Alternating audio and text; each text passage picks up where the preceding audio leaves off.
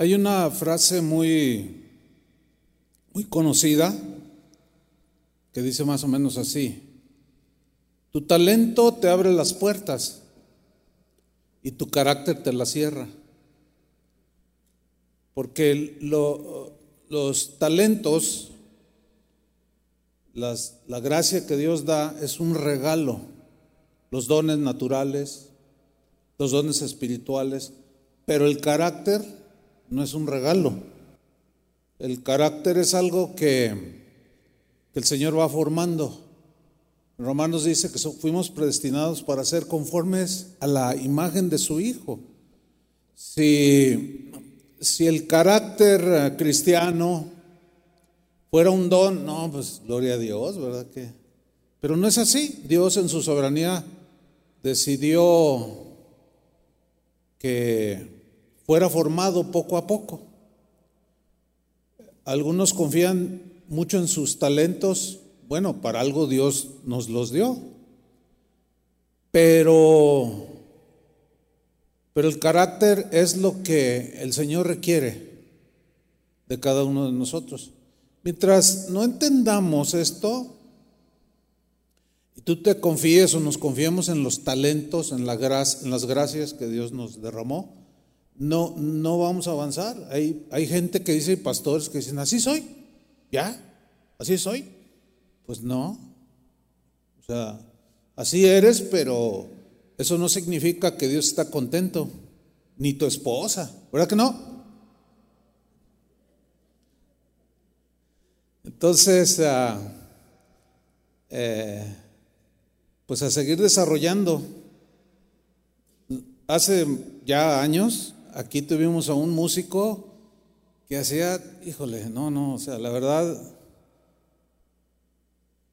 todo tocaba y bien, y algunas cosas muy bien, pero tenía un carácter que el día de hoy lo tiene fuera del ministerio. Como ejemplo de que no es el talento, sino el carácter. Pero quiero dejar a Toño Ortiz que nos venga a hablar del carácter. Que por cierto estábamos platicando, Chava, Toño y yo, en estos los últimos días del año y fue de los años, el pasado, de los más formadores que hemos tenido, ¿verdad, Toño? No, no, no, llovió, pero ¿sabe qué? Aún así estábamos contentos porque sabíamos que Dios, Dios nos desafiaba a que respondiéramos conforme al carácter de Cristo. Y por su gracia seguimos creciendo. Toño, adelante. Una vez más, buenas tardes y, de verdad que es, ese año fue un año bueno y comenzó bien porque comenzó conmigo el 6 de enero saliendo positivo de COVID, imagínense. Y el Señor formando y formando y, todo, todo el año así, todo el año. Este. Ahora sí como dicen, ya no siente uno lo duro, sino que, ah, mira, si sabe los proverbios. Si, si le pusiéramos el nombre real a este mensaje sería el, el que comenta el pastor, ¿no? Tu talento te abre la puerta, pero tu carácter te la cierra. Y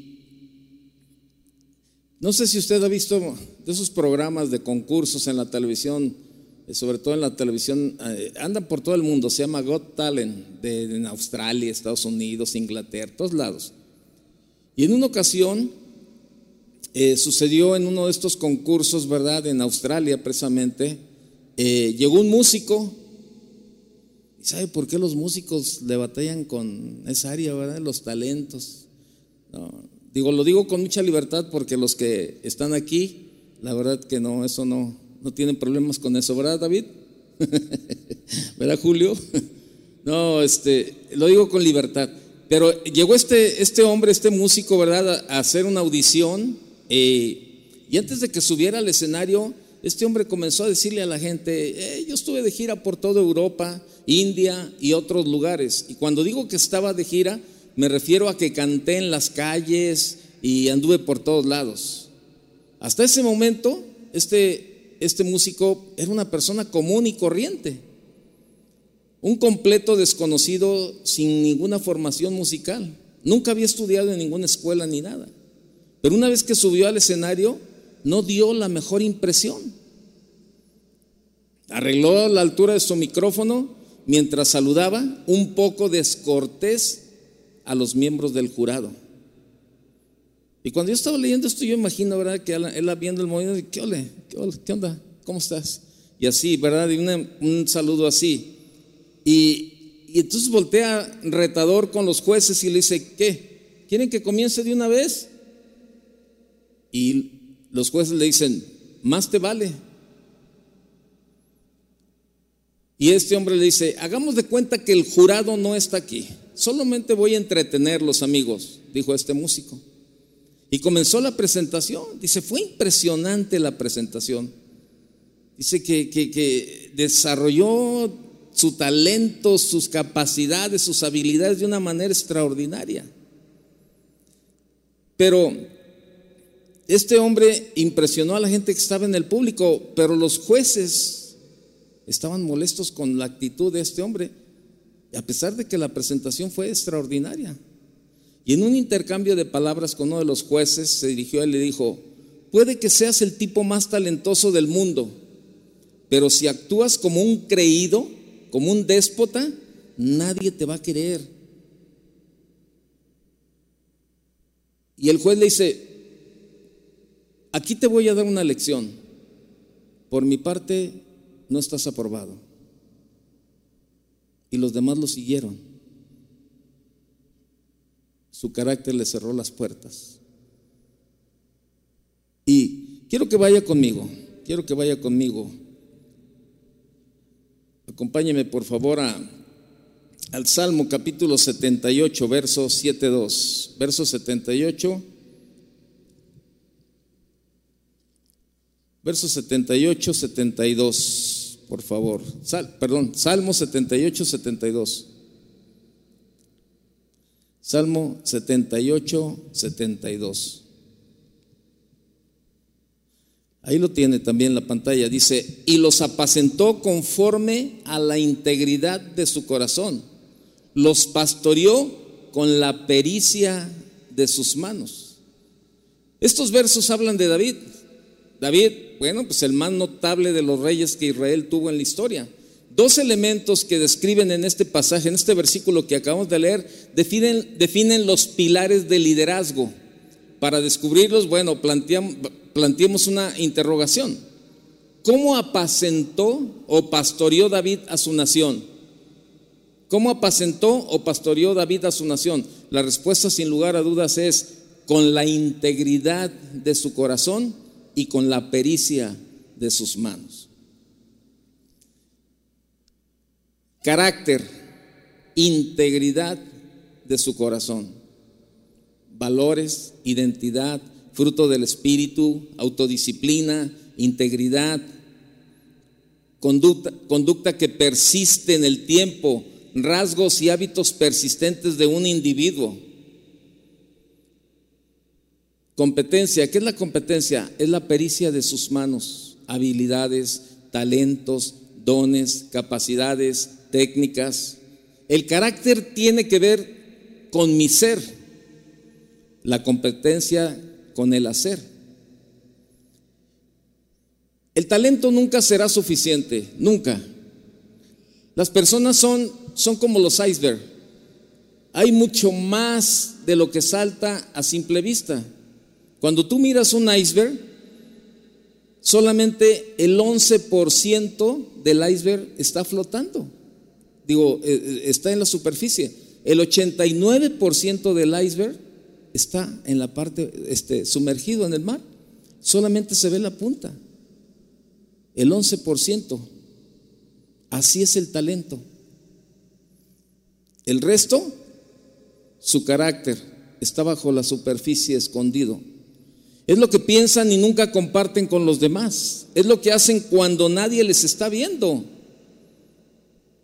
¿Cómo reaccionan, cómo reaccionan ante un tráfico, un tráfico terrible y otras agravantes diarias cómo manejan el fracaso y el éxito, ¿no? O sea, todo esto nos, nos eh, lo hemos escuchado. El pastor Álvaro Camarena hablaba, ¿verdad? Las crisis que forman carácter. Ayer el pastor Fleming también nos hablaba de, de la integridad, ¿verdad? Cuando nadie nos ve, cuando estamos aparte, ¿no? Cuando estamos en casa. ¿Cómo tratamos a la familia? ¿Cómo tratamos a la esposa? ¿Cómo tratamos a los hijos? Esa es la parte que está ahí, ¿verdad? Este, eh, es la parte que no se ve. El 11% es lo que mostramos en la iglesia. Nosotros como pastores, es el 11% nada más. El 89% es lo que está en, en tu casa, en tu oficina, cuando estás tú solo, cuando vas tú solo manejando en el auto. Es lo oculto. El carácter es la esencia de nuestro ser. Es más que nuestro talento es más grande que nuestras capacidades, el carácter. Sin embargo, en muchos casos de liderazgo pareciera que el carácter es la parte que menos se trata o que se ayuda a desarrollar en la vida de los líderes. En los seminarios bíblicos, en los institutos bíblicos, los cursos están orientados a tres campos.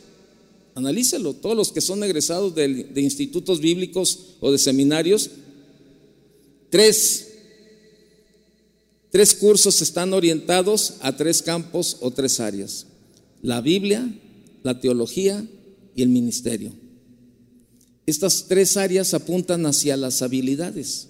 Sin embargo, para alcanzar el éxito ministerial es de vital importancia desarrollar destrezas, pero para mejorar nuestro carácter. Subestimar el carácter y sobrevalorar nuestras habilidades pueden resultar perjudicial para el liderazgo. Hace un momento que el pastor Chuy comentaba, ¿verdad? De este, de este, de este músico, ¿verdad? Que, eh, subestimó su carácter y sobrevaloró sus capacidades, sus habilidades, su técnica, todo lo que él sabía hacer. Y de verdad, era un músico dotado de capacidades y talentos tremendo, ¿no? Y, confirmo lo que el pastor decía. Tristemente, tristemente está totalmente fuera de la jugada del Señor por su carácter. Se platica y se dice que antes de que el famoso Titanic lograra colapsar, su capitán fue advertido más de cinco veces. El inmenso barco, ¿verdad?, recibió cinco advertencias de iceberg la noche fatal del 14 de abril de 1912. Antes de que se hundiera, cuando llegó el sexto mensaje, durante las primeras horas de la madrugada, llegó este mensaje diciendo, cuidado con los icebergs. El operador del telégrafo respondió, cállate, estoy ocupado. Esas fueron las últimas palabras antes de que todo sucediera. Treinta minutos después, la gran nave, aquella cuyo capitán dijo que ni Dios podía hundirla, se estaba hundiendo. Subestimaron el poder del iceberg y sobreestimaron su propia fuerza. Y tristemente, así es en la vida de muchos pastores y muchos líderes. La gente llega, se te acerca y, ay, pastor, qué bendición, la palabra, y, este, me bendice mucho, pastor, y, y te llenan de flores, y te llenan de elogios, y te llenan de cosas. Pero eso solamente es el 11% el 89% es lo que tú eres en lo privado, en lo íntimo, en lo oculto, con tu familia. Y sí, a mí, eh, algunas personas, ¿verdad? Algunas hermanas decían, ay hermano, es que usted es una bendición. Pregúntele a mi esposa. Pregúntele a ella, más bien. Ella le puede confirmar o le puede negar lo que usted me está diciendo, ¿verdad? Ay, no, pero ¿a poco, ¿a poco usted no sabe? No. Yo nada más muestro el 11%, el, 8, el 89% está ahí. Y eso es lo que sucede en la mayoría de los pastores. Es lo que sucede, ¿no? O sea, damos una cara, damos una apariencia, este, nos presentamos de una manera, pero, pero no tiene nada que ver muchas veces. Una descripción exacta de cómo caen muchos líderes cuando confían en sus propias fuerzas o habilidades y descuidan su carácter. Y muchas veces el Señor ha estado hablando a nuestra vida, ¿verdad? De cambia, cambia, cambia.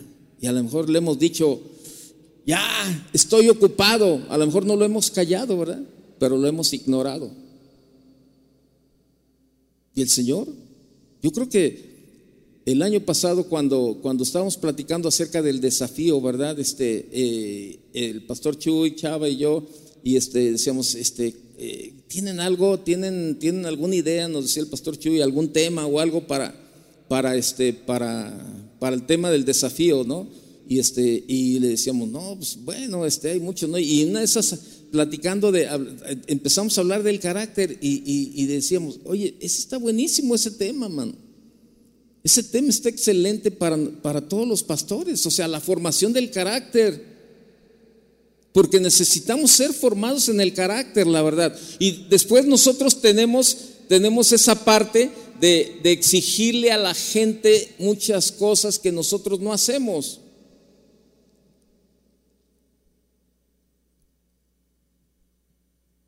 Como líder debo aprender que el carácter es el fundamento que sostiene mi liderazgo. La gente olvidará los errores ocasionales basados en la habilidad, ¿verdad? Mire, un día, predicando yo aquí, era un domingo, los domingos teníamos tres servicios, era a las 8 y a las 11 de la mañana y regresábamos por la tarde al tercer servicio a las 6 de la tarde. No, no, no, pero ¿sabe qué? Era, era, pues a esas horas, después de comer, imagínense, ¿no? Viene uno, ahora sí, por instrumentos nos movemos a esas horas. Ya no estamos conscientes de nada, ¿no?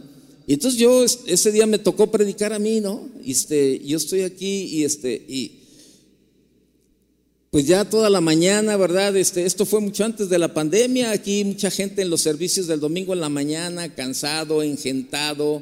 Y luego, bueno, pues este, al menos terminaba mi, mi labor como pastor aquí, ¿verdad? Y llegaba a casa y comenzaba mi trabajo como esposo, como padre, y los hijos esperando, papá, ¿a dónde vamos a ir a comer? dame dos minutos mientras me cambio de ropa y vamos a comer. Y vamos a comer y llegabas y no saben que ya me voy porque me toca el servicio en la tarde, yo voy a predicar y todo cansado y correteado. Total, llego y comienzo, ¿verdad? Y, y yo estaba leyendo un versículo y entonces este, digo a la gente, acompáñeme, por favor, abra su Biblia. Abra su Biblia y yo dándole vueltas así, ¿verdad? abra su Biblia en segunda de Satanás.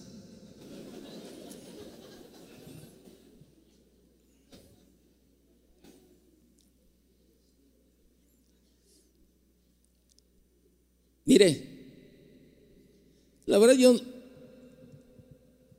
no me sentí mal. ¿Cuántos de aquí no fallan? ¿Eh? ¿No? ¿Y sabe? La gente va a olvidar los errores ocasionados basados en, en la habilidad y especialmente si pueden ver que todavía estás creciendo como pastor, como líder, a la gente se le va a olvidar eso. Pero déjeme decirle algo, no van a confiar en alguien que tiene fallas en el carácter. Aun cuando usted muestre ocasionalmente en estas eh, eh, fallas ocasionales en esta área, estas pueden resultar fatales. Un maestro le decía a sus estudiantes en, en el instituto bíblico, cinco años, cinco años se toma un líder para ganar la confianza de su gente. Cinco minutos se demora en destruirla y 50 años en reconstruirla.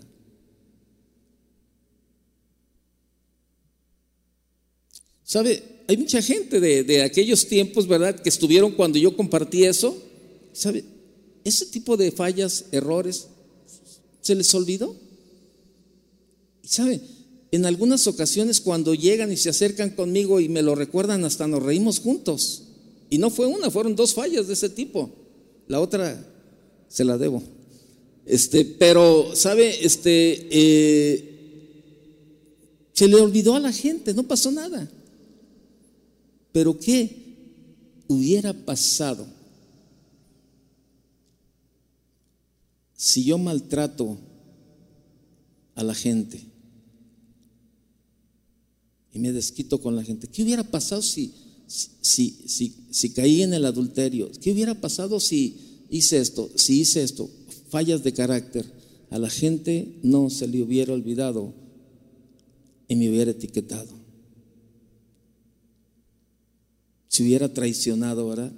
Ese cuate es un traidor, hermano. Ni le tengas confianza. Yo creo que usted como yo no queremos pasarnos 50 años reconstruyendo la confianza de la gente, ¿verdad? Yo, al menos yo no. Así que mejor aprendamos a desarrollar un carácter íntegro cuyo legado glorifique a Dios con nuestra vida.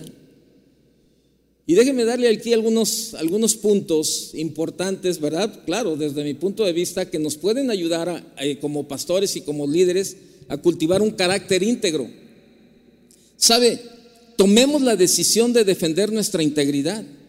Tomemos la decisión. Cultivar un carácter íntegro es cuestión de decisión. Repito, cultivar un carácter íntegro es cuestión de decisión. Cada líder, cada pastor es responsable sobre su carácter, ¿sí o no?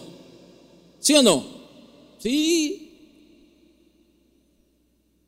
Ayer estábamos comiendo y platicábamos, ¿verdad?, de que muchas veces cuando venimos de familias, de familias este, eh, disfuncionales, eh, sacamos mucho a relucir que somos de tal manera porque de, esa forma vivimos, de esa forma aprendimos con el papá o la mamá con la que vivimos, ¿verdad? Y, y platicamos en la mesa que estamos, y, este, y, alguien estaba comentando de que decía, no, el, o sea, que mi papá no pasó tiempo con nosotros y, y, ahora los hijos este, eh, les cuesta trabajo, no abrazan a los hijos, no esto, lo otro. Y sabe, nos escudamos con este tipo de cosas cuando ya somos adultos, cuando ya tenemos un conocimiento impresionante de la palabra, ¿verdad? Conocemos perfectamente la palabra, pero se nos olvida, se nos olvidan muchas cosas. Yo viví esa parte, ¿no? Cuando cuando me costaba trabajo este, decirles a mis hijos, te amo, eres una bendición, ¿verdad? Y todo eso. Y, yo me escudaba y decía, bueno, es que a mí nunca me dijeron eso. Pero un día Dios me habló y me dijo, no, espérame. A lo mejor no lo aprendiste con tu papá en el mundo, pero ahora tú eres mi hijo y yo soy el padre más cariñoso, yo soy el padre más amoroso, soy el padre más paciente, soy el padre soy el Padre excelente. Siempre tengo tiempo para ti. Y sabe, eso cambió mi perspectiva. ¿Y sabe a dónde llegamos? ¿A dónde voy con eso? Que tenemos que ser hechos a la imagen y, semejanza de Dios en esa área también. Y dejar todo eso, porque llegamos al conocimiento de la palabra, llegamos como cristianos, ¿verdad? Y, y decimos, 2 Corintios 5, 17, el que está en Cristo, nueva criatura es, todas las cosas viejas pasaron, he aquí, todas son hechas nuevas. Eso dice, ¿sí o no?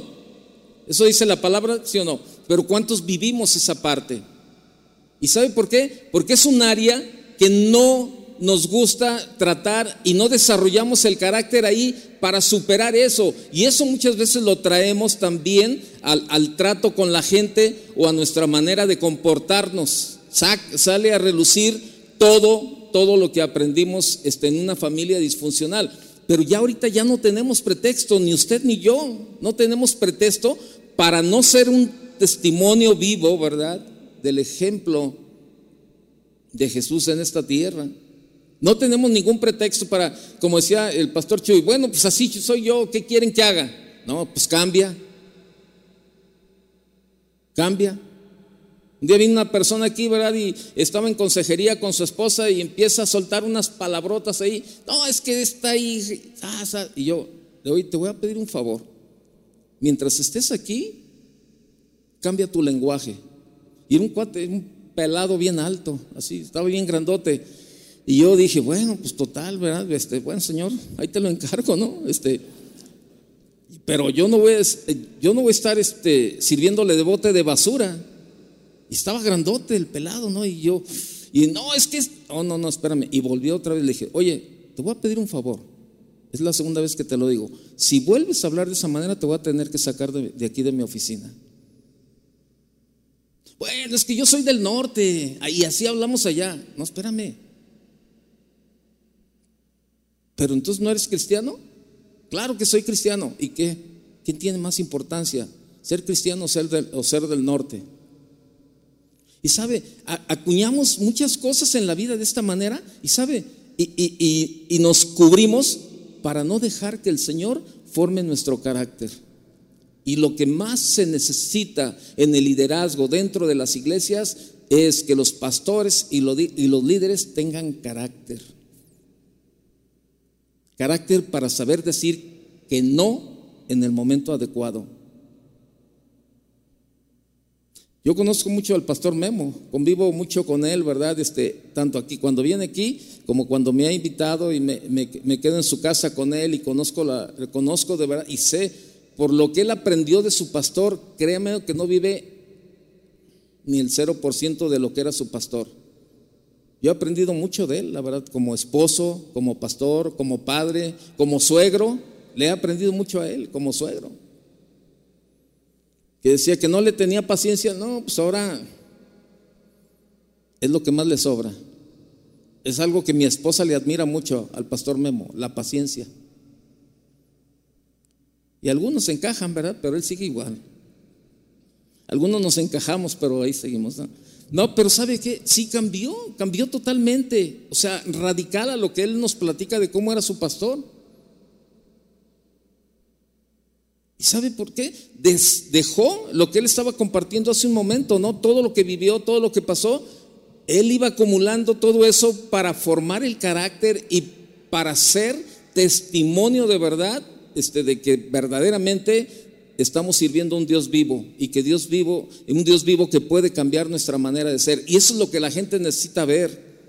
Necesita ver los cambios en nuestra vida como pastores y como líderes, formando el carácter por eso le repito, cultivar un carácter íntegro es cuestión de decisión. Cada líder es responsable sobre su carácter. Si el carácter de un líder se hace pedazos, se hace añicos, el líder o el pastor es el único responsable. No puedes responsabilizar a nadie más por la falta de carácter, ¿no? Es que mis hijos, es que mi esposa, es que mi papá, no, espérame, eres tú. Tú eres el único que puede cultivar el carácter. Eres tú el, que, el único que puede trabajar con tu carácter. En otras palabras, si mi carácter se va por los suelos, a nadie más puedo culpar. Yo soy el único responsable de que mi carácter o integridad caiga o no en situaciones comprometedoras. Mire, hace miles de años hubo un hombre que tomó la firme decisión de cultivar un carácter íntegro hasta los últimos días de su vida. Y ese hombre fue Job.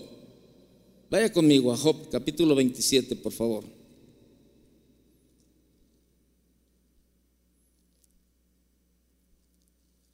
Job capítulo 27, verso 5. Eh, Job 27, 5.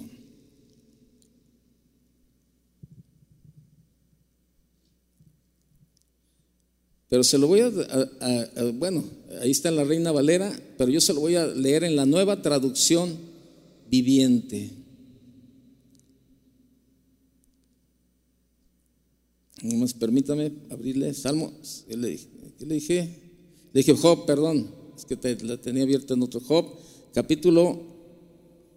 ¿Qué le dije? ¿Y qué dije? No se crea, ya es broma, ¿eh? No, Job 27, verso 5. Fíjese, se lo voy a leer en la nueva traducción viviente. Me gustó mucho esta, esta, esta definición. Dice, jamás, jamás admitiré que ustedes tengan la razón. Defenderé mi integridad hasta la muerte.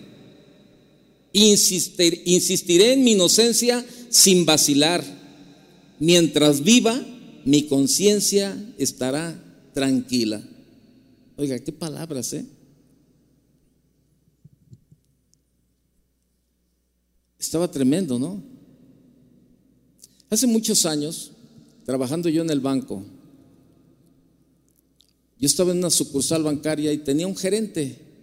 Yo era el subgerente de la sucursal.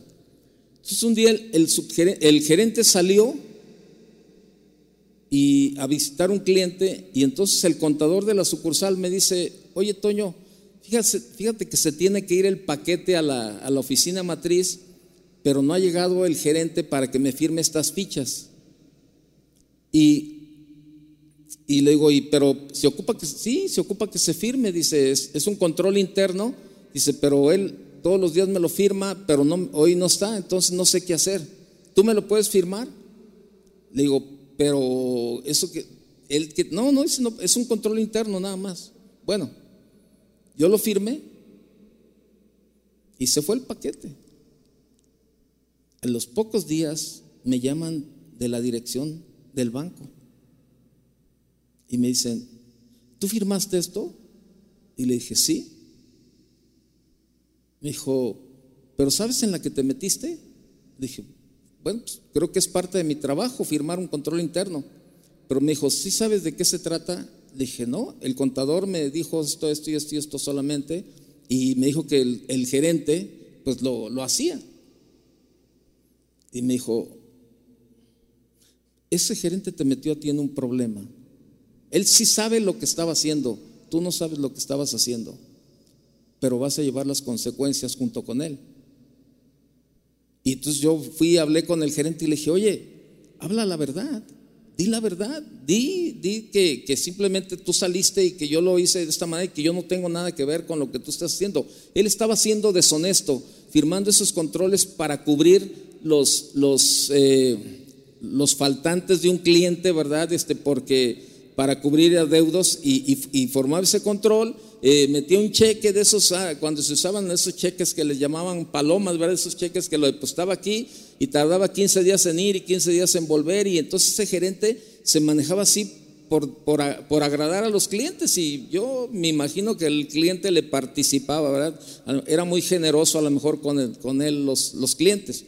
Y yo hablaba con él y decía, es que sabes que tú sabes que yo no tengo nada que ver en esto. No, pero es que mira, era un cuate sin carácter. Sin carácter. Yo le decía, me metiste en problemas. ¿Por qué no me dijiste que, no lo firmara? ¿Por qué no me dijiste que, este, que solamente tú lo podías firmar? Me metiste en problemas. Estoy en problemas junto contigo y yo no tengo nada que ver aquí. Y yo hablaba con el director del banco y le decía, yo no tengo nada que ver aquí. Pues te llevó a bailar con la más fea este cuate. Y yo ya era cristiano. Yo le dije, Señor, tú conoces que yo no tengo nada que ver ahí. Y sé que la justicia es tuya, Señor. Ya hablé con Él para que Él, él, él, él me, me ayude, ¿verdad?, a, a decirles que yo no tengo nada que ver aquí. No lo quiere hacer. Y como usted sabe, pues alguien que anda mal nunca se quiere ir solo, ¿verdad? Acuérdese cuando con los, con los borrachos, ¿verdad? Este, eh, nadie quiere tomar solo, siempre andan buscando a ver a quién invitan para emborracharse juntos porque pues nadie se quiere ir solo al infierno. Y, este, y ahí andan, ¿verdad? Ah, pues este cuate igual. Y entonces, este, y yo le dije, un día, un día,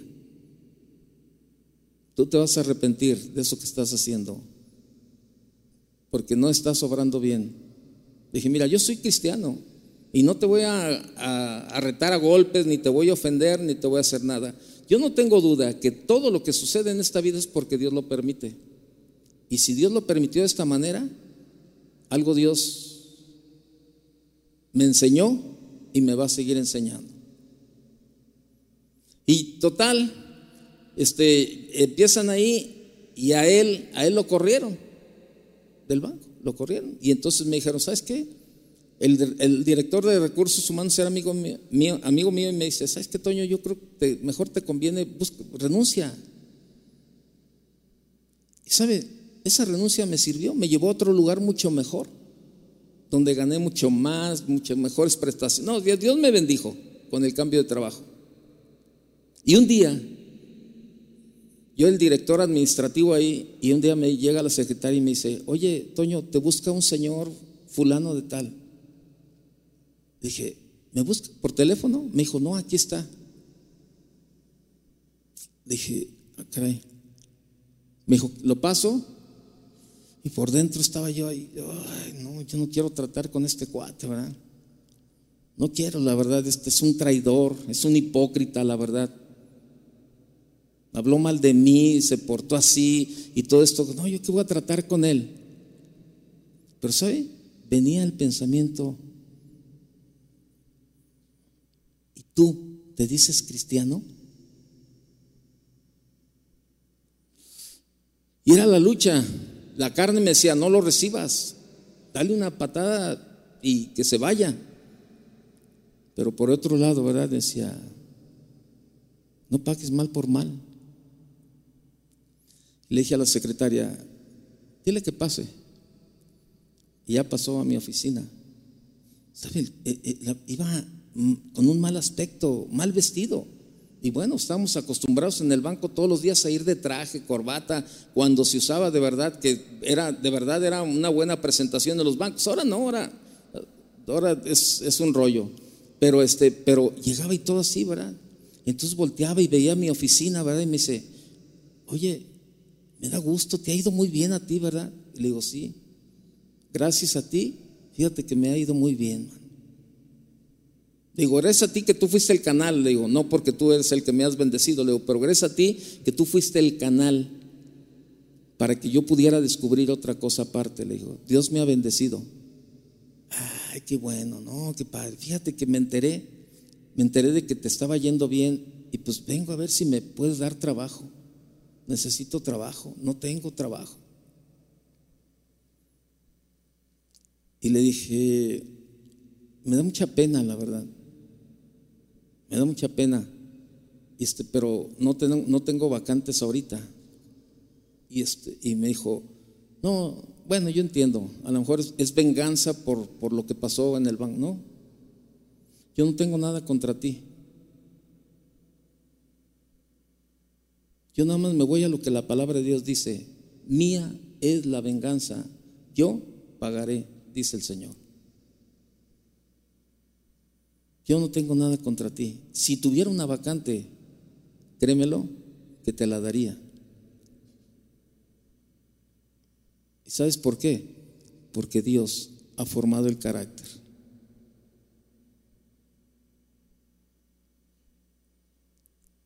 Y me dijo, ¿te puedo dejar mi currículum? Sí, déjamelo. Y en cuanto yo tenga una vacante, créeme lo que yo te llamo. Y, y te voy a decir por qué lo hago porque la vida da muchas vueltas. Tú eras mi jefe. Y dije, ¿sabes qué? El día de mañana yo puedo estar en la situación que tú estás buscando trabajo. Yo quisiera que alguien me tendiera la mano también. Y sabe, yo hice lo que tenía que hacer. Y, y Dios, Dios respondió de tal manera que Él fue y nos, sacó adelante. Y Job decía, defenderé mi, mi integridad hasta la muerte. Mientras viva, mi conciencia estará tranquila. Yo te pregunto en esta tarde ya, ¿cómo está tu conciencia?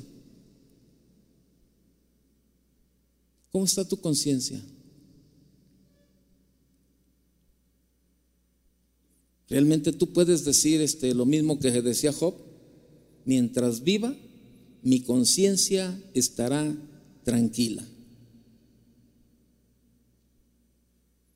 Si como líder usted desea disfrutar de un carácter íntegro, decida, decidamos como Job defender nuestra integridad hasta exhalar el último suspiro. ¿Cómo está nuestra conciencia? ¿No necesitamos arreglar algo con alguien por ahí?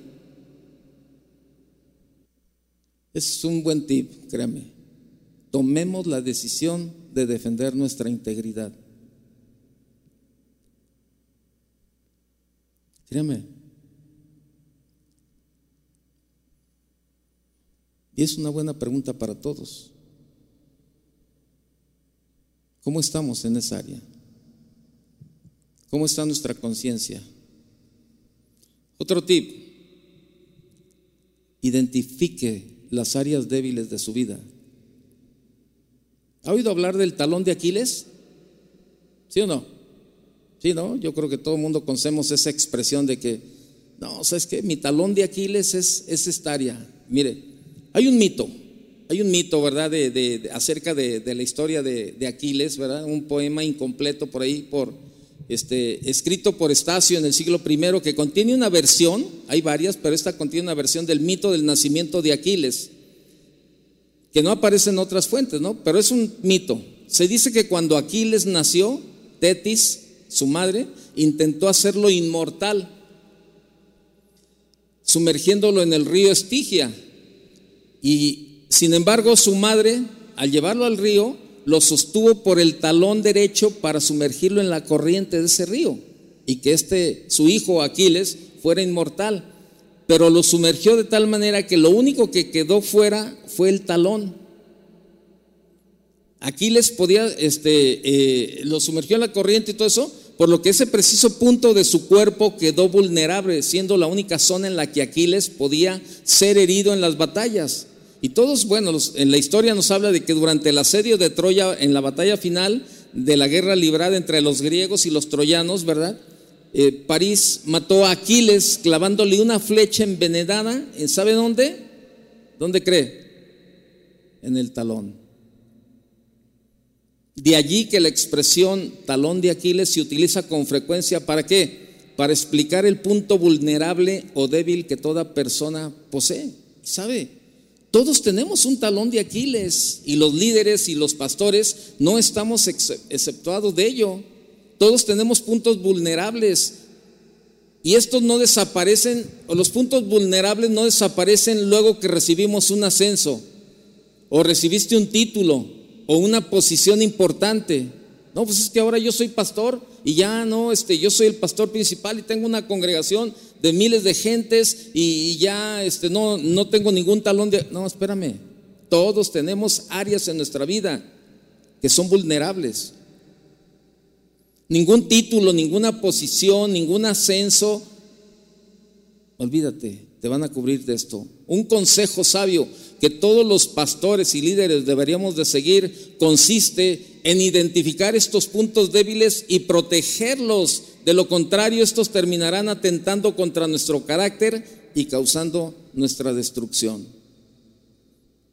Todos luchamos con uno o dos pecados del corazón, los cuales son distintivos de nuestro diseño. Aunque teóricamente somos vulnerables a todos los pecados, casi siempre en la vida del ser humano existen uno o dos pecados del corazón que constantemente están ahí asediando. Para Sansón, para David, para Salomón fue la lujuria. ¿Cuáles son los suyos? ¿Cuáles son sus áreas? ¿Sabe? Identifique, identifiquemos nuestros puntos vulnerables y protejámoslos, supervisándolos y colocando sobre ellos los límites. Tenemos áreas en nuestra vida, a lo mejor es tu mal carácter, a lo mejor como mujeres a lo mejor eres una mujer que habla mucho y se le va de la mano, o sea, más bien se le va de, lengua, ¿no? Las cosas y, y te metes en una serie de problemas. Tenemos áreas en nuestra vida que son vulnerables y eso, eso afecta nuestro carácter cuando no los cuidamos, cuando no los protegemos, cuando no estamos supervisando esas áreas en nuestra vida, nos causan muchos problemas, muchos problemas. ¿Cuántas veces nos metemos en problemas por, porque se nos fue la boca? ¿Cuántas veces hacemos por imprudentes, por negligentes, por, por, por tontería y media? Este, y nos metemos en problemas. Y es un área que necesitamos tratar. Es un área en la que necesitamos de verdad este, eh, eh, estar supervisando ahí precisamente para tener ese control en nuestra vida. ¿Por qué? Porque esos los puntos débiles van a afectar. ¿Cuáles son tus puntos débiles? Identifícalos, identifícalos y cuídalos, supervísalos y protégelos. Un pastor me platicaba algo, ¿verdad? Este, eh, algo que sucedió en una ocasión que llegó, ¿verdad? Este, a, un hotel y cuando llegó, ¿verdad? Este, está, tenía un receso y, y prendió la televisión y apareció el canal 50X, ¿verdad? Ya no triple X, 50X por ahora con lo que todo ese tipo de cosas. Y entonces inmediatamente, ¿sabe qué? Llamó a la administración, le dijo, por favor, venga y desconecte el cable de esta habitación. No, pero no se preocupe, ahí tiene el control, puede cambiarle de canal y, y, este, y ya usted ve lo que usted quiera. Yo no le estoy preguntando si el control tiene más canales. Yo le estoy diciendo que venga y desconecte el cable de esta habitación.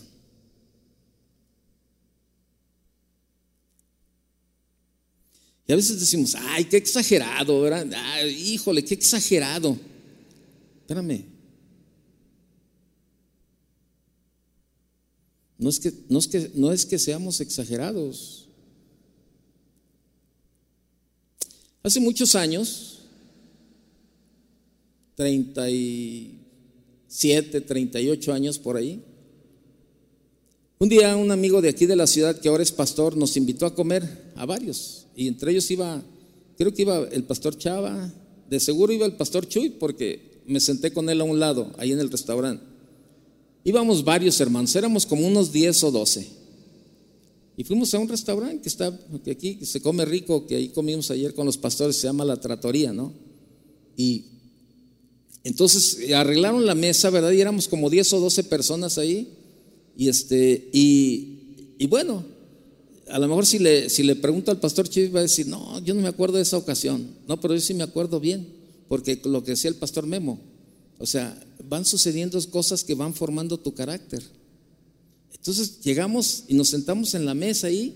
Y ese pastor que nos, ahora es pastor, en aquel tiempo pues estaba ahí, era, era líder de, de, una de las iglesias, este, de otra, no era de casa de oración, era de otra congregación, ahora ya es pastor. Pero de hecho ahora es un pastor y, es, bueno, es de los pastores más light que hay por, eh, aquí. Y ya desde en, aquella ocasión ya se notaba. Entonces, no, pues llegamos, nos sentamos y este, pues ahí, ¿verdad? Y no, empezó a pedir botellas de vino blanco. Y entonces, pues, no, tráiganos una botella de vino blanco y no sé qué. Entonces el mesero, el mesero, este, comenzó a, tomó la botella y, y servía, ¿verdad? La copa a cada uno de los que estábamos ahí. Entonces yo, yo estaba atento a lo que hiciera el pastor Chuy. Yo dije, a, ver si es cierto. Ah, se cree, no. no, es cierto. Y, estaba, no, pero es que yo tenía poco de convertido, tenía poco tiempo, entonces, este, bueno, yo toda la vida, ¿verdad? Este, yo, ha sido mi único pastor aquí en la tierra. Y le doy gracias a Dios por su vida y le doy gracias porque ha sido el único. No han dado ahora sí, este, de picaflor, no, no, aquí el Señor me plantó y aquí solamente me van a sacar con los pies por delante. Y este, y, bueno, pues él era, él, él, era mi pastor, ¿no? Entonces, este, yo dije, bueno, pues a ver, a ver qué hace. Le digo, tenía poco tiempo de convertido. Y luego yo venía de un, del mundo, de donde el mundo, bueno, pues una botella, ah, pues eso era un polvo. Era de abarril casi, ¿no? Ahí, este, donde andaba uno. Entonces, bueno, dentro de mi pensamiento y, me, y, me, y mi mente, y decía, una copa, pues no tiene nada que ver. No, pues nada, ¿no? Entonces y llegaron con él, y, este, y entonces estaban las copas volteadas hacia arriba para servir, ¿va? Y él pone la mano sobre la copa. Y le dice al mesero, no, gracias. Y se pasó conmigo. ¿Y qué, qué cree que hice yo? ¿Eh? Lo mismo. Exactamente lo mismo. O nos va a decir, no, te la tomaste por él. te tomaste la que le que tocaba a él. No, puse mi mano sobre la copa y volteé y le dije al mesero, no, gracias. Y se pasó. Y sabe, eso yo, no se imagina ese detalle, cómo sirvió para mí, para aprender. A veces somos tan ligeros, la verdad. Somos tan ligeros. Y, que decimos, no, bueno, no pasa nada, no, no pasa nada. Como el pastor que le digo, quiten el cable de esta habitación. Ay, qué exagerado. No le hace. Así soy yo, ese es mi carácter. Tengo áreas débiles y quiero protegerlas, quiero supervisarlas y quiero colocar sobre ellas límites. Y es algo que muchos pastores no tienen en su vida, límites. No supervisan sus áreas débiles. Y esto deteriora tu carácter. Este pastor, este pastor que, que, le digo, que fue el que nos invitó a, comer en aquella ocasión, desde entonces se le empezaba a ver su forma de ser. Y bueno, yo me acuerdo una historia también que el pastor Sergio Dueñas nos platicó, que un día este, fue una comida, ¿verdad? Este, que lo invitaron ahí y en esa ocasión ahí estaba el pastor también y, y, este, y cuando llegó el pastor la gente invitó, eh, ya llegó el pastor, tráiganle su cubetita con cervezas, ¿verdad? Con sus ampolletitas de esas cervezas chiquitas, ¿verdad? Tráiganle su cubetita al pastor, ya llegó el pastor.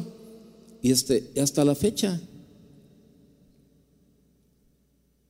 Entonces, si no, entonces sirve pues de que, que andamos predicando que segunda de Corintios 5 dice, el que está en Cristo nueva criatura es, las cosas viejas pasaron y aquí todas son hechas nuevas. Y sigues con la misma amargura, sigues con el mismo resentimiento, sigues con tu misma ligereza para hablar, sigues con tu misma ligereza para juzgar, sigues ahí, este, eh, ahí eh, acariciando tus áreas débiles, ¿verdad? Y, y tú mismo te, te, solapas, tú mismo te, te retroalimentas y te dices, no tiene nada que ver, hombre, no pasa nada, no, no, no sucede nada. Por eso te digo, el 89% del iceberg es lo que está en lo oculto. El 11% está en la superficie y es lo que vemos. Y eso es lo que la gente ve en nosotros, el 11%. Por eso la gente llega y nos abraza. Ay, pastor, es una bendición. Y tú por dentro dices, ¿eh, ¿Sabe? Muchos, al menos yo, yo sé que ya muchos años no nos quedan todavía. Ya, algunos son jóvenes. Como decía Fleming ayer, ¿verdad? Este, de los pastores jóvenes. Hay muchos pastores jóvenes en casa de oración, muchos ya somos de edad. Pero sabe, yo creo que debemos de tener algo bien definido en nuestra vida como pastores, los, los que ya estamos más, más grandes, terminar bien. Terminar bien.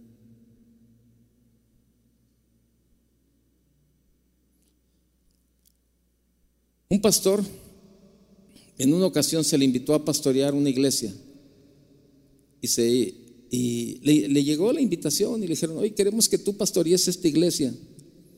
Y este pastor dijo, bueno, ya platicaron con él y él dijo, sí, está bien. Y se, se hizo cargo, de, se hizo cargo de, la, de la iglesia.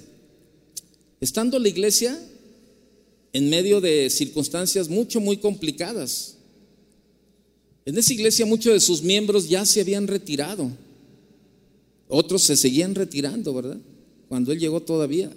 Carecía de recursos financieros, no tenía una casa pastoral, este, no tenía, o sea, no tenía gente confiable, etcétera, etcétera. Estaba la, la iglesia hecha un desastre. Y a pesar de esta circunstancia, el pastor dijo, está bien, acepto pastorearlos. Y mientras entrevistaba, este pastor, mientras entrevistaba con las pocas personas que habían quedado en la iglesia, ¿verdad? Y también con las que se habían retirado, notó un patrón muy común en las conversaciones de toda la gente. Siempre mencionaban al último pastor que había estado con ellos. Lo triste de esta historia es que las menciones que, hacía de, que hacían del pastor, del último pastor que había estado ahí, lo último que se comentaba, se hablaba y se mencionaba de él es que no era nada grata la plática ni los comentarios que se hacían de él. Se le había perdido la confianza al pastor anterior. Había sido un desastre. Había muchos puntos negativos de este pastor que marcaron el recuerdo de la mente de los miembros en esa iglesia su despotismo. Así soy yo, y si te gusta. Y si no, ahí está la puerta, hay muchas iglesias. ¿Quieres saber qué hago con tus diezmos? No te interesa. Tú ya los diste y ya. Tú, tú no, no tienes por qué saber si sí o si no. Y hay pastores que tienen esa actitud déspota. Y se hablaban muchas cosas del pastor anterior, pero los, eh, y había tres puntos negativos de este, de, este pastor que marcaron mucho el recuerdo en la mente de la gente, su despotismo, el problema moral de una de sus hijas, que lo toleraba el pastor, lo toleraba y, y, justificaba, ¿no? Y sobre todo, la forma en cómo se fue de la iglesia, ¿no? Se fue de madrugada Se fue y dejó abandonada la iglesia, dejó abandonada a la gente. Sin decir nada, absolutamente nada. Y cada vez que las personas lo recordaban, lo recuerdan la manera, cómo salió de allí y todos los problemas que, que había ahí. El punto es la manera en que usted y yo salgamos de una organización, seremos recordados de esa manera siempre. La manera en que salgamos de una organización será como siempre seremos recordados allí. Y esto es tan cierto como si dirige una familia, como si dirige una célula, como si dirige un ministerio, dirige una iglesia o dirige un banco, dirige una empresa, una comunidad vecinal, una ciudad o una nación. Siempre será recordado por lo que usted hizo. Hace unos días, hace tres, cuatro días, vi en el noticiero que un expresidente de aquí de México estaba cumpliendo 100 años de edad. Y cuando, cuando empezaron los comentarios de ese presidente, nadie, nadie opinó favorablemente. Le, decían ahí represor, le, decían este, tranza, este, le decían un montón de cosas. Eh, fue uno de los pastores que, de, pues, pastores, bueno, también, uno que otro, fue uno de los presidentes que, que, que tomó, este, o sea, fue de los más represores con los estudiantes, con el movimiento estudiantil de hace muchos años aquí, aquí en la Ciudad de México, ¿no? Esto fue a nivel, a nivel nacional, a nivel mundial se comentó este, todo lo que había pasado. Y él tuvo una parte mucho, muy importante porque durante ese periodo fue secretario de gobernación. Y, este, y el pastor que estaba, el... Oh, señor, ¿será que le estás hablando a alguno de los que están aquí? O? El presidente que estaba en funciones en ese tiempo, lo tenía él como secretario de gobernación. Y también el que estaba de presidente, híjole, no, no, no, no, no, tenían la, la piel muy delgada. ¿Sí sabe esa expresión? Dice, tiene la piel muy delgada, o sea, que de esos que no aguanta nada, ¿no? Que no tolera nada. Y pues hubo muchos muertos de estudiantes allá en aquellos años, estoy hablando de los años 60 aquí en, en, México. Y este, pero sabe, no, no se les recuerdan, y eso sucede con la mayoría de los presidentes. Si usted se fija, este, si nos vamos a la historia, la mayoría de los presidentes, al menos yo estoy hablando aquí porque este, este es mi país y conozco a, la mayoría de los, de los, presidentes desde que en sí, desde López Mateos, este, para hasta la fecha, me sé, eh, conozco los, los, los presidentes, señor. ¿Alguno en especial, señor? no, conozco la historia de los presidentes, ¿no? Pero sabe, Digo, no generalizo, pero de la mayoría, de ninguno se habla bien. Qué tristeza.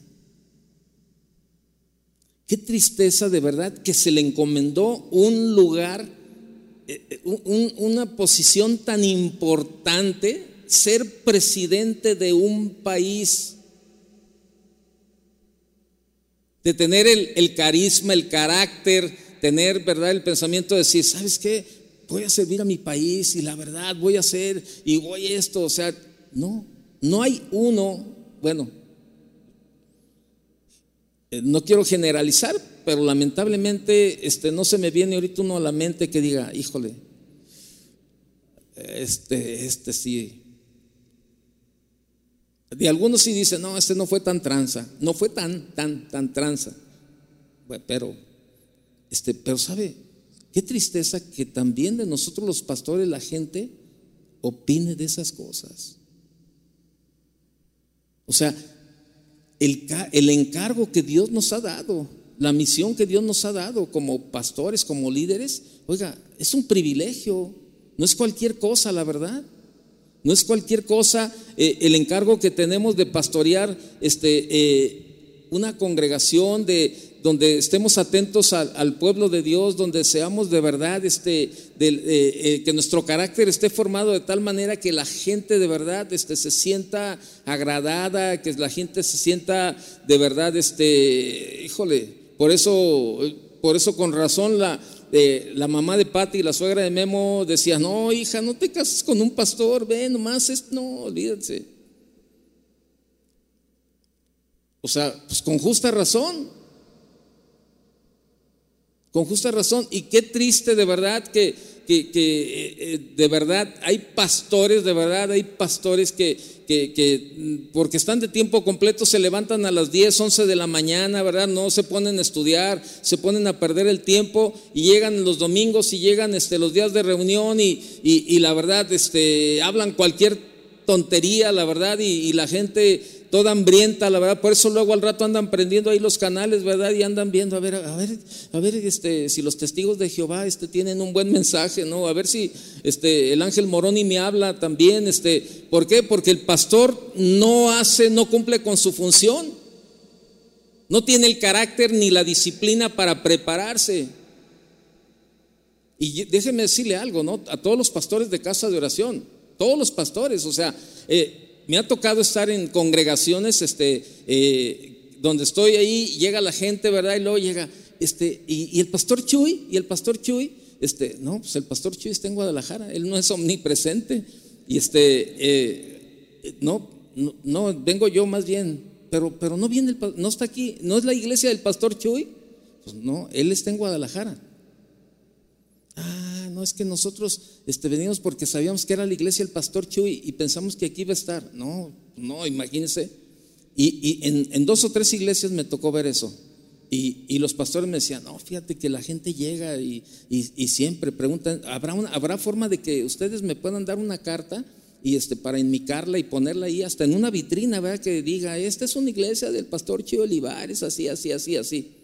yo le dije al pastor, te voy a decir algo, la gente no viene a buscar a Chuy. La gente no es tan tonta para, para pensar que Chuy se puede multiplicar en mil pastores y estar en cada lugar así, este, a la misma hora, en el mismo tiempo. No, no, la gente, seamos realistas, la gente no está buscando a Chuy. Lo que la gente busca es la enseñanza de la palabra. La mayoría de la gente en las iglesias de casa de oración ha llegado, ¿verdad? Porque han escuchado casa de oración en Guadalajara y llega. ¿Y sabe qué anda buscando la gente? La enseñanza, la palabra. Eso es lo que la gente busca. Es lo que la gente anda buscando. Y por eso es una gran responsabilidad. Todos los que formamos parte de Casa de Oración tenemos una gran responsabilidad, de verdad, delante de la gente, de prepararnos, de tener disciplina, de verdad, de ministrar, de alimentar, de pastorear de verdad conforme a la palabra de Dios a la gente. Es lo que decía el pastor Memo cuando él, cuando él venía de allá de la iglesia y dijo, no, aquí sí me gusta, aquí sí, aquí sí me quedo en casa de oración, la alabanza, todo ese tipo de cosas. Pero es eso, pues es que, y, y no sea, y si hablamos de eso, no se está haciendo nada extraordinario, nada. Es lo que se tiene que hacer. Es lo que se tiene que hacer nada más. Pero algunos pastores son muy relajados y, no tienen el carácter para, para, poner en orden cualquier, los ministerios en sus congregaciones, ¿verdad? O no tienen el carácter para disciplinarse y ponerse a estudiar la palabra y alimentar a las ovejas, o no este, le dan prioridad a otras cosas en lugar al llamado que Dios les ha hecho. Porque es lo que decía el pastor Memo, esto no es de acomedidos, esto es de llamados. Esto es de llamados. Pero todo es parte del carácter. Yo, te pregunto, ¿cómo quisieras que la gente te recordara cuando el Señor te lleve o el Señor te cambie de congregación? ¿Cómo quieres que sea recordado? ¿Porque fuiste un déspota? ¿Que corrías a la gente, verdad, por tu carácter? No, no, no, aquí así soy yo y si le gusta, bueno, y si no, ahí está la puerta y váyase y busque la iglesia donde usted quiera. No va a encontrar una iglesia, eso es lo que siempre sacamos como una muletilla. No hay iglesia perfecta. Estoy de acuerdo, estoy de acuerdo con usted. No hay una iglesia perfecta. El día que entremos ahí en ese momento la hacemos imperfecta. Pero nos justificamos y como que nos cubrimos con esa muletilla. No hay iglesia perfecta. Pues sí, sí tienes razón. Pero ¿qué haces tú? para que realmente la gente se sienta de verdad que verdaderamente es ministrada, es alimentada y es pastoreada. Les voy a repetir, la manera en que salgamos de una organización será como siempre se nos recordará allí. Y lo digo en la familia, en la célula, en un ministerio, en una iglesia, en un banco, en una empresa, en una comunidad vecinal, en una ciudad o en una nación, siempre va a ser igual. Por eso le decía el ejemplo del presidente. Estoy hablando de una nación. Y de líderes, ¿verdad? Este, líderes este, de, diferentes sindicatos y todo eso. O sea, no. Y sabe, usted y yo tenemos que terminar bien por dos razones. Para que tu legado, para que nuestro legado glorifique a Dios. Debemos de hacer todo lo que podamos para dejar un recuerdo positivo y vivificante, de modo que tu legado allí donde hoy eres pastor, glorifique a Dios. Para que gocemos de una sana conciencia. Cuando uno termina bien, se siente bien.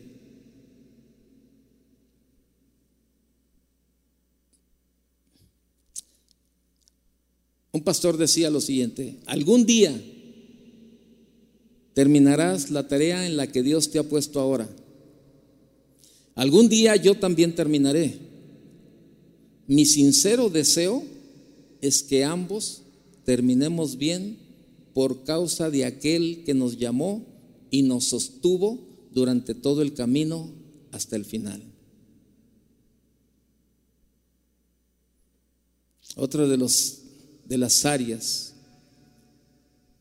que pegan mucho en el carácter de los pastores y los líderes es que no hay un buen liderazgo dentro de la familia. Es lo que hablaba el pastor Álvaro. Una de las evidencias que expone la calidad del carácter que posee un líder tiene que ver con el liderazgo que ejerce en su casa, en su hogar. La primera prueba de liderazgo que tenemos que pasar, tenemos que pasar todos los días, todas las semanas y todos los meses, es la de, la de dirigir bien a nuestra familia. Por, tanto, una manera eficaz de probar que soy un líder de carácter es observando cómo dirijo a mi familia. Tal vez para una, para una institución secular, esto no es importante.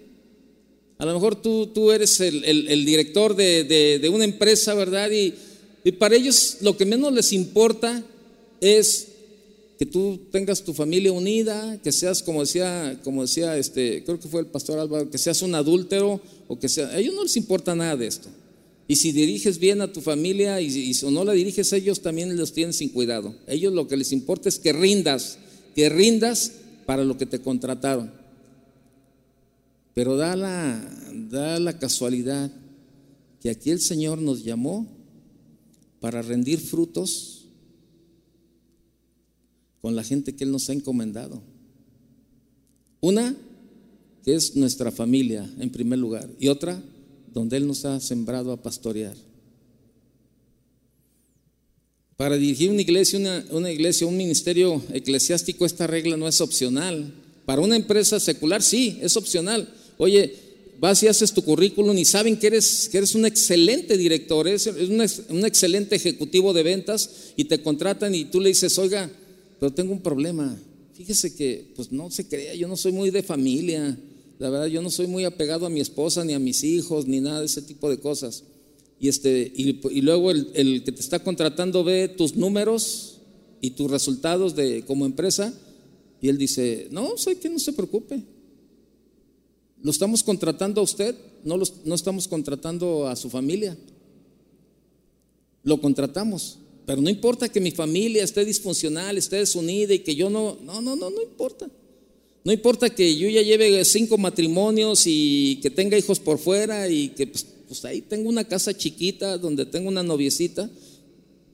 Mientras usted respete el trabajo y cumpla con el trabajo, no hay ningún problema para nosotros. Y lo contratan. Para dirigir una iglesia o un ministerio esta regla no es opcional. Y recuerdo los versículos que leyó el apóstol Pablo, ¿no? Hace años atrás. Incluyó dentro de los requisitos para un líder cristiano, dijo, si alguno anhela obispado, buena obra desea. Pero es necesario que el obispo gobierne, dijo Álvaro, algo me quedó muy, muy, este, muy preciso lo que Álvaro dijo, ¿no? Que gobierne bien su casa. Eso que dijo Álvaro, me, así, mire, me cayó así, que, que gobierne bien su casa. La familia, la casa es para gobernar, pero la iglesia es para cuidar. Eso, estaba ahí sentado y cuando algo dijo, ah, son de esas chispas, ¿verdad? Que le llegan a uno y, ah, caray. Y a veces somos ah, en la iglesia con el chicote, ¿verdad? Ah, no dejamos pasar nada, como decía Nicomemo. Nicomemo, ¿verdad? Dijo el pastor Nicomemo, este, como decía, ¿no? Este, que él no, no, él quería que todos estuvieran convertidos. Y sabe, y a veces estamos, estamos ejerciendo al revés el ministerio. Queremos gobernar la iglesia. Y bueno, yo le doy gracias a Dios por, le digo, por la vida del pastor Chuy, que un día yo vine y le digo, oye, tengo una pareja así, así, así, pero no los voy a casar. Ah, caray, ¿y por qué no los quieres casar? No, es que ella dice que no se le va a sujetar y el cuate es un, ay, no tiene carácter. Y este, él dice, no, así es, así es, así es mi flies, así es mi flies. Este, no, y, y, le digo, oye, pero eso les va a traer problemas en el matrimonio. No, no, no, hombre, así es mi fly, yo así la quiero. Y le dijo, no, yo no me voy a sujetar. Entonces yo vengo con el pastor Chivo y le digo, no, yo no los voy a casar. Y me dijo, ¿por qué no? Digo, no, es que ellos van a vivir una vida de problemas, ella no se va a sujetar y al rato él es, él es medio violento y va a haber problemas. Dijo, ¿cuántos años tiene él? No, pues él tiene 28. ¿Y ella? No, pues tiene como 22, 24. ¿Los dos son mayores de edad? Le dijo, sí, pues 28 y 24. Me dijo, ¿se pueden casar? Sí, cásalos. No, pero espérame, ¿cómo? ¿Cómo los voy a casar? No me digas eso, le decía el pastor. ¿Cómo no me digas que los case si estoy viendo que van directo? Ese es problema de ellos. Mira, y me dijo, mira Toño, nosotros los pastores no estamos para gobernar la vida de la gente. Estamos para pastorearlos, para cuidarlos, pero no para gobernarlos. Eso me quedó tan claro y entendí Claro, los casé. Pregúntenme cómo viven. Si es que viven. Porque como iban, quién sabe, ¿no? Este fue su decisión. Pero a veces este, ese tipo de cosas, y, algunos pastores que en su casa son un pan, ahí se los come la familia, ¿verdad? Y no tienen el carácter para tratar a la familia o el carácter para arreglar las cosas en la familia, vienen y se quieren desquitar con la congregación viene a gobernar la iglesia. No, espérame. Gracias Álvaro por ese puntual punto. Ahí se me abrió un panorama, créeme. La iglesia es para cuidar. Y para cuidar, también la familia, claro, ¿no? Yo estoy de acuerdo. Gobernar, gobernar implica muchas cosas cuidar, vigilar, o sea, no, no agarré el látigo a los hijos y a la esposa y no, no, eso no, no estoy hablando de ese tipo de gobierno. Estar al pendiente de las necesidades de mi familia, cuidarlos, protegerlos, estar atento, pasar tiempo con ellos, o sea, entiendo esa parte, pero, pero tenemos que ser bien sabios. El hogar es el primer centro de liderazgo donde Dios anhela que sus líderes desarrollen sus capacidades de liderazgo que luego usarán en el ministerio. Y, tenemos que aprender esa parte, aunque muchos no les guste, pero tienes que aprender esa parte. Ningún líder, ningún líder debe considerarse exitoso ministerialmente pues, si pierde a la familia, ¿no? Oye, pues muchos ganan para el hogar, pero no ganen en el hogar. La vida laboral o ministerial no tiene que devorar tu familia. Una brillante carrera, un éxito, eh, un exitoso ministerio no puede sostener un hogar. Por más talentos, por más capacidades, por más este, eh, bonito que prediques, por más padre que dirijas la alabanza, por más bonito que cantes, eso no puede sostener tu hogar. Es que yo soy un excelente predicador. ¿Y? ¿Y? Soy un excelente cantante, soy un excelente músico. ¿Y? Soy un excelente evangelista. ¿Y?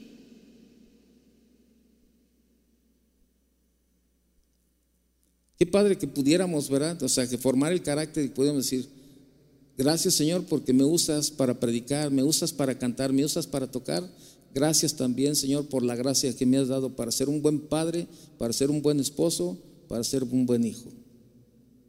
O sea, debemos de tratar de llevar lo mejor posible de la mano el ministerio. O sea, son dos cosas muy diferentes, la verdad.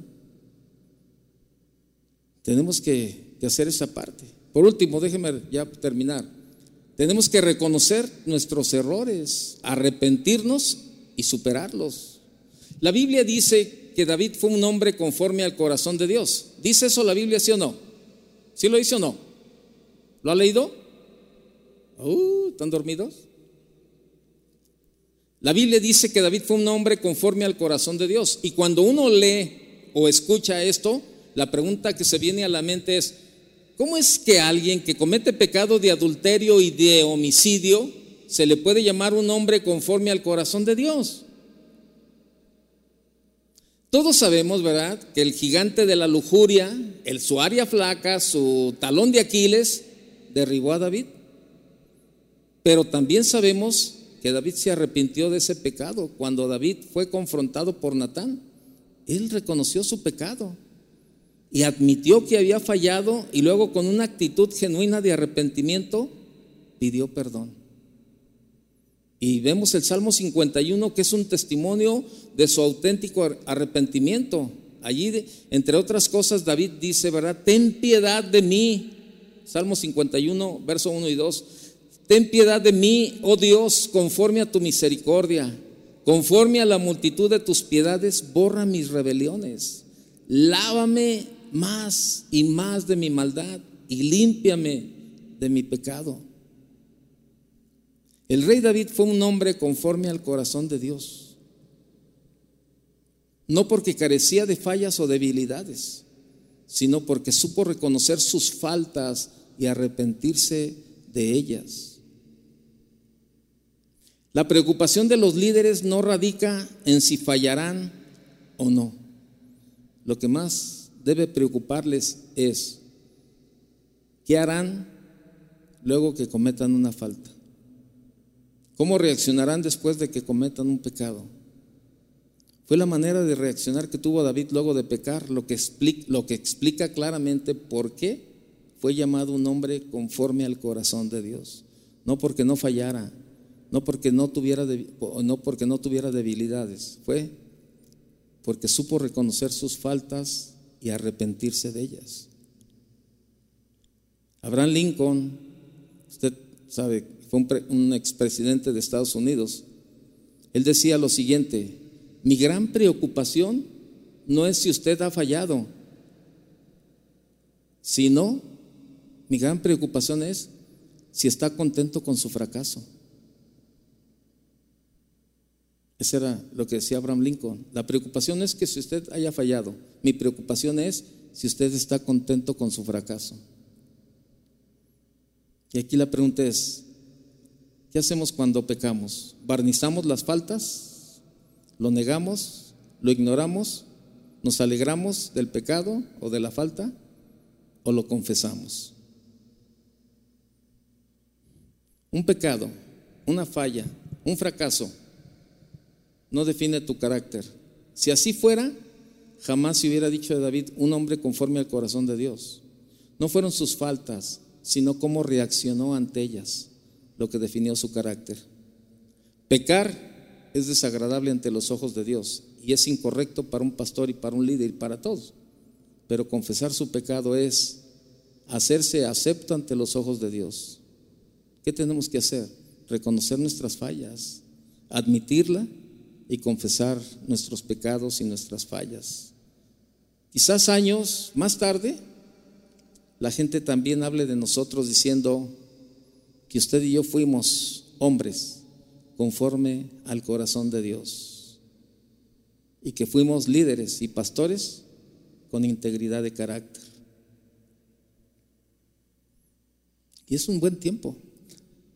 Y recuerdo algo que, el tema que estuvimos compartiendo allá en, septiembre en, en Bakerfield.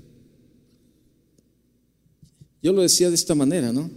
Este, nosotros los pastores preparamos unos tremendos sermones y mensajes acerca del perdón y del arrepentimiento. Un tremendo sermón de la amargura, un tremendo sermón del resentimiento, del rencor, de todas esas cosas. Y se lo exponemos a la gente, ¿verdad? Predicamos el mensaje, decimos, este, lo preparamos de tal manera que, no, o es que está bien chido el mensaje, está bien convincente, la verdad, este, híjole, y, el mensaje, ¿verdad? Bien padre, predicas y todo eso. Pero sabe, a la hora de vivirlo, se nos olvida todo el mensaje. No sabemos pedir perdón, ni tampoco sabemos perdonar. No nos arrepentimos y seguimos, porque somos los pastores. Pues, ¿Quién? ¿Quién? ¿Qué? Somos los pastores. Yo sí tengo derecho a decirle a la gente, arrepiéntase, cambie su manera de vivir, cambie su manera de pensar. Ya deje su resentimiento y su amargura a un lado, arrepiéntase. ¿Es cristiano o no es cristiano? ¿verdad? Le podemos decir todo eso a la congregación pero nosotros no lo vivimos, porque no tenemos el carácter para reconocer nuestras faltas. Y sí, volvemos al inicio, predicamos muy bonito, somos buenos administradores, somos buenos cantantes, somos buenos músicos, pero tenemos un carácter nada, nada agradable para Dios. Cierre sus ojos. Acompáñeme a orar. Padre, te damos gracias, Señor, en esta mañana. Gracias, Señor, porque tu palabra nos confronta, nos enseña, nos exhorta, Señor. Y, Señor, queremos, queremos ahora, Señor, hacer cada una de lo que tú nos has enseñado, Señor. Es probable, Señor, que a lo mejor ahorita muchas cosas estén ahí. Pero Señor, que sigas trabajando con cada uno de nosotros, Señor. Que sigas trabajando cada día, Señor, en, en nuestro carácter. Tú nos has dado por tu gracia talentos, habilidades, capacidades, dones, el cantar, el tocar, el predicar, el evangelizar Tú no lo has dado por tu gracia, Señor. Pero como decía el pastor Chuy al principio, Señor, el carácter es algo que cada uno debemos de formar, Señor. Ayúdanos, Señor. Ayúdanos a formar cada día mejor nuestro carácter y a no depender, a no depender de nuestras capacidades y nuestras habilidades o nuestros talentos, Señor. Porque eso, Señor, eso no puede sostener un ministerio. Ayúdanos. Necesitamos tu ayuda, Señor. Necesitamos reconocer en, muchas ocasiones, Señor, que fallamos, que necesitamos pedir perdón, que necesitamos arrepentirnos, que necesitamos perdonar a otros. Sigue hablando a nuestra vida en estos días, Señor. Gracias.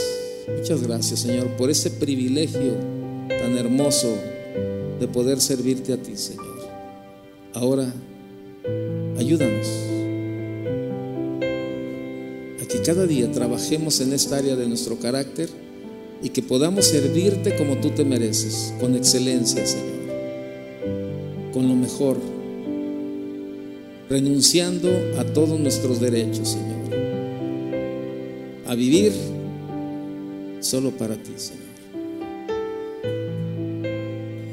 Gracias. Muchas gracias, Señor. Sigue hablando.